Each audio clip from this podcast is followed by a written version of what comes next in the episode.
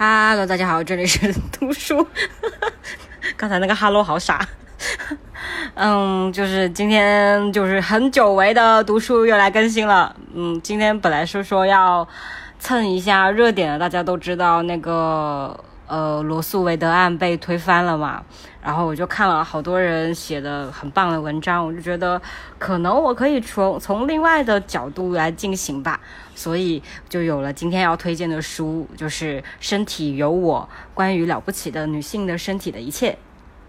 呃，想推荐这本书的主要原因，是因为网飞有一部纪录片叫做《罗德哎罗素韦德案：政治博弈》，里面采访了一位众议员呃伊莲娜，她说堕胎是女性主义和女性权利中心的议题，你要对自己的身体没有呃自主权，就不知道自己应该拥有什么样的权利，然后接着。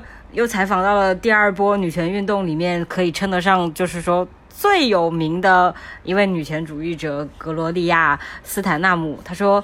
这是政治议题，这就是政治议题。国家想要掌控我们的身体，民主的基础就是你拥有你身体的控制权。你要是不能控制控制自己的身体，就是阶级和集权的基础。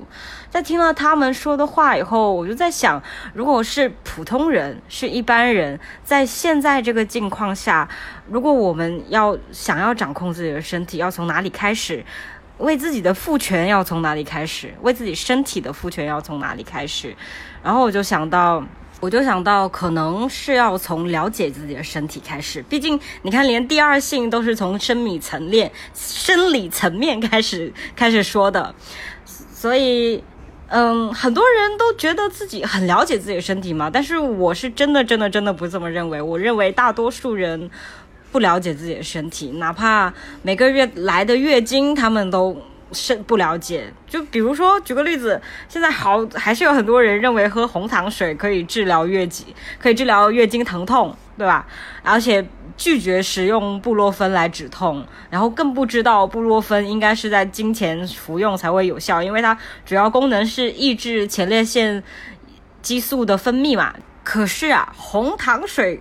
主要起作用的是热水，是热水起到的对于血管很小很小的舒张的作用，让你就没有那么疼，就是这样而已。但是大多数人还是认为是那个好像具有魔法物质的红肠在起作用。嗯，OK，让我们回到今天的书吧，就是今天要推荐的《身体有我》这本书，可以说我觉得是非常全面的，呃。他从性器官讲到性高潮，到月经，到避孕，到激素分泌对于身体的影响，甚至甚至还有看妇科的小技巧，我觉得可以说是帮你打开了一扇关于自己身体的门吧。就像作者在导言里面说的，这只是抛砖引玉。作为领路人，这本书将带你进到女性身体的美妙世界中。你不仅应该认识自己的身体，还应该享受身体给你带来的乐趣。不过这本书我还没有看完啊，我就觉得我已经觉得受益良多了，而且我有时候觉得看女性写的书，我都呃时时我都能感觉到自己受到鼓舞，因为不知道是不是性被赋予了要照顾他人感受的这个社会特质，所以你总是能在女性写的书里面看到她在鼓励你。告诉你，你不应该耻于自己的阴唇跟别人长得不一样，因为每个人的阴唇长得都不一样，你就是最美的那一个。那种，就是女性之间的那种互相鼓舞，我就觉得也很有看这本书的必要。以及有些时候，我认为我们害怕谈论，是因为我们完全不了解。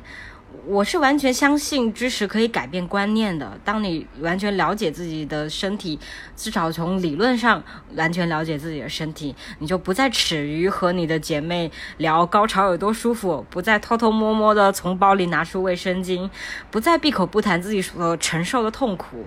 你会非常有底气的告诉那些试图掌控我们身体的人：老娘就是比任何人都更懂自己的身体，都能更掌控自己的身体。这就是我与生俱来来的。权利。好，以上是今天的隔间儿。